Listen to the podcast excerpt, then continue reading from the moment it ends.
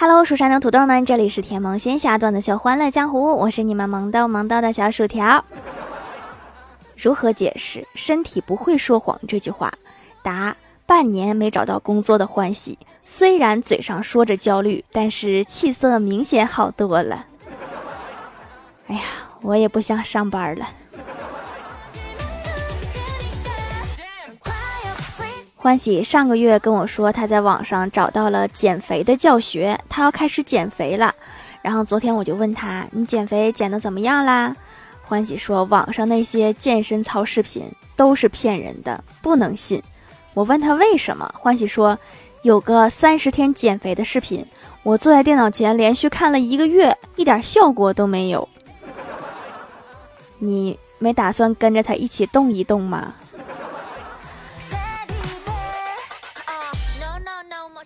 早上我路过一个小广场，看到一位大妈正在独自跳广场舞。我觉得大妈这个瘾可真不小啊，就忍不住问她原因。她给我解释说，以前常和老伴儿一起来，但是老伴儿腿摔断了，没法跳了。我对此表示遗憾，又问那您怎么没多叫点同伴一起来呢？她说我叫了呀，他们刚才都去送我老伴儿去医院啦。您老伴儿的腿是刚摔断的吗？你这时候不应该在医院吗？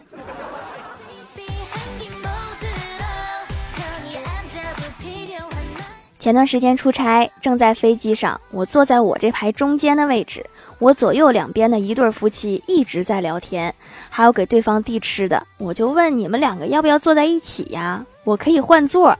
他们说不用了，他们一个喜欢坐在窗边，一个喜欢坐在过道旁。下次再有三明治从我面前经过，我绝对咬一口。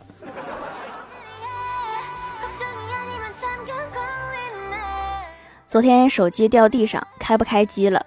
我寻思维修费超过五百，我就不修了，买个新的。结果今天一去问，维修费四百九十九。这是会读心术吗？我就这样被拿捏了？在公司闲聊，看到一个考题，我就问小仙儿：“我说，如果你曾经的救命恩人因犯法被悬赏一百万，跑到你家，你会怎么做？”小仙儿高兴地说：“不愧是我的恩人，这个时候还想着我。”你是不是觉得他是移动的一百万呢？李逍遥老家是外地的。出来打工多年了，我问他出来打工这么多年有什么想法吗？李逍遥认真的说：“我出来打工只办三件事，养房东、养快递员、养外卖员，也算是为社会做贡献了。”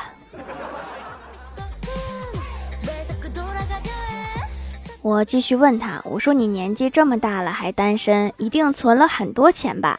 李逍遥突然语塞，然后缓缓地看了我一眼，说：“你一句话就伤害了我三次。”晚上回到家，郭大侠对老婆说：“说媳妇儿，我发现我好像有病了。”郭大嫂说：“怎么病了？”郭大侠伤心地说：“我发现我得绝症了。”郭大嫂有点不耐烦地问他：“你到底怎么了？”郭大侠说。我发现我的胳膊越来越短。郭大嫂说：“怎么可能呢？咋发现的？”郭大侠说：“原来我一只胳膊还能环住你的腰，现在我两只胳膊都抱不过来你。你说我是不是病了？”滚犊子！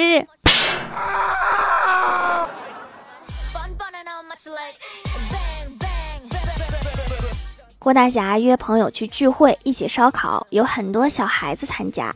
郭大侠烤了好几个鸡翅膀之后，高举着对孩子们说：“各位小朋友，谁要吃鸡翅，喊声叔叔我就给。”一群孩子全都怯生生地看着他，没人喊。这时，郭小霞跑过来，可怜巴巴地望着郭大侠，把手伸出来，喊了一声：“叔叔。”为了一口吃的，叫什么都可以呀。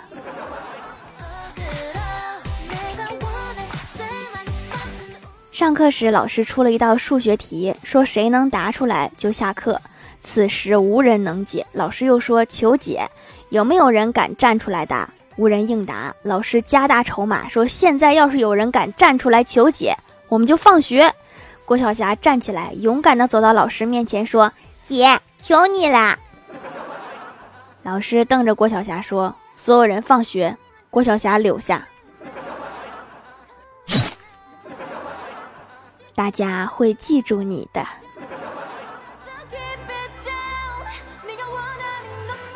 前几天跟一个心外科的朋友一起吃饭，他跟我说：“我可太害怕那个患者有纹身了。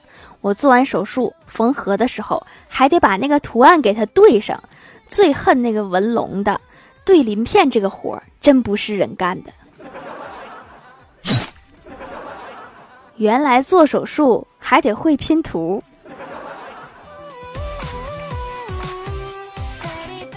刷视频的时候看到一个段子，我就问欢喜：“我说，假如全球丧尸爆发，你躲在被窝里等死，这时全球广播跟全国大学生说，消灭一个丧尸加一个学分儿，两千个保研，三千个给编制，你会怎么做？”欢喜想了想说：“我逃到山东，那里安全。”什么意思？那个城市是非常卷吗？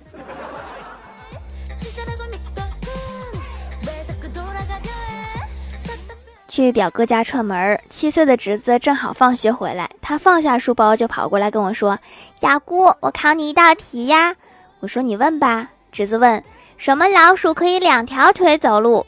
我说：“不知道。”侄子说：“是米老鼠。”然后他又问我：“什么鸭子可以两条腿走路？”我说：“是唐老鸭。”侄子得意地说：“不对，是所有的鸭子。”我好像被他绕进去了。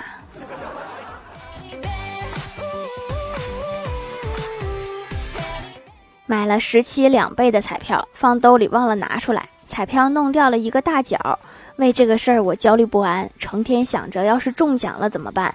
中奖了人家不给兑怎么办？我要不要去打官司？是自己打还是聘请律师打？后来十期彩票终于开完了，我的心情也随之平复了。果然中彩票还是挺难的。嗨，蜀山的土豆们，这里依然是带给你们好心情的欢乐江湖。喜欢这档节目，可以来支持一下我的淘小店，直接搜店名“蜀山小卖店”，数是薯条的数就可以找到了。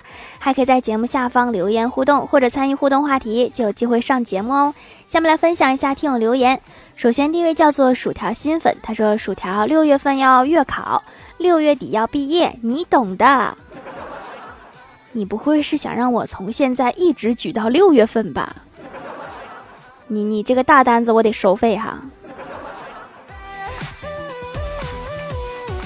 下一位叫做彼岸灯火，他说下班回家时，妈妈对我说：“今天是我和你爸的结婚纪念日。”我说：“恭喜恭喜！”爸爸说：“你妈妈的意思是你今天在家挺多余的。”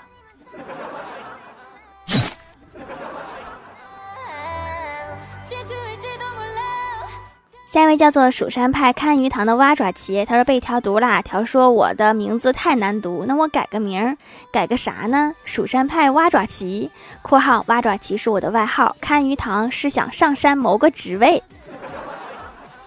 最好是能三五个字就能读完的名字，我最喜欢了。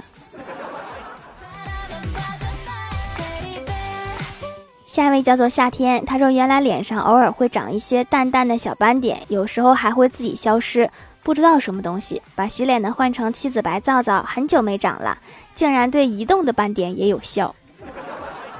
你这个太高科技了，我从来没有见过，还带随机出现的。下一位叫做黑猫警长，他说我有一种神药，吃了以后腰不酸了，腿不疼了，心脏也不跳了。这是耗子药吗？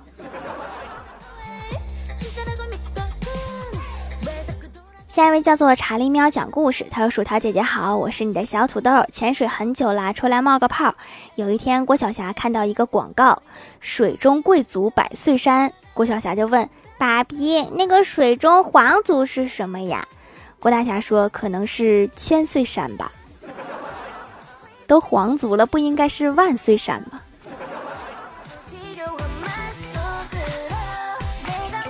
下一位叫做不知所措的单词汪，他说：“我是一个小学生，毕业班的学生。今天同学指着学校旁边的施工区对我说：‘你看，这个施工队已经施了六年的工，还没有竣工。他们盖的是啥楼啊？是准备盖世界第一高楼吗？可能是准备给你们盖初中吧。’”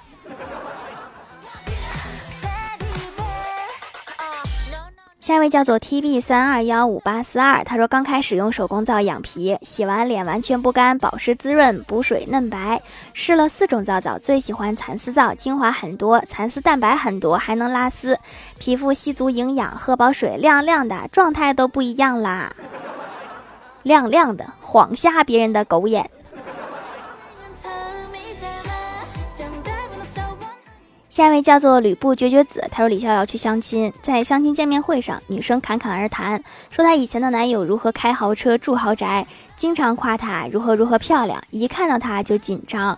李逍遥看了看他，说：“我我一般看到美女也也也会紧张的说说不出话来。”他扑哧一笑说：“你这种搭讪的方式真老土。”然后李逍遥接着说：“但但是看到不不好看的就会结巴。”那个女的脸立马变成了猪肝色，天哪，竟然没删他！下一位叫做青桔，青桔，他说小时候，我说我想要养只小狗，我妈说不给。长大以后，我妈说我想要个孙子，我说不给。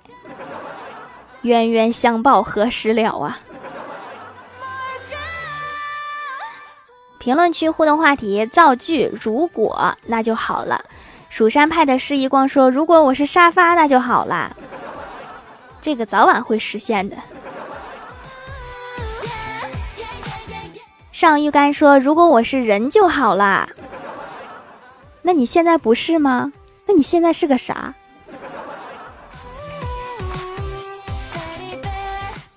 想进后宫的小喵说：“如果能治好体育老师的感冒就好啦。”这应该是所有学生的梦想了。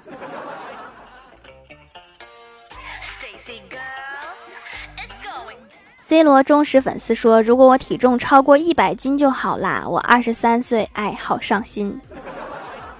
头一次看到还有人希望自己胖的。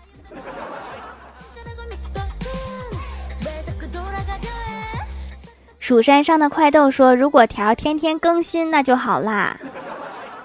如果老板给我的工资翻几番就好了。”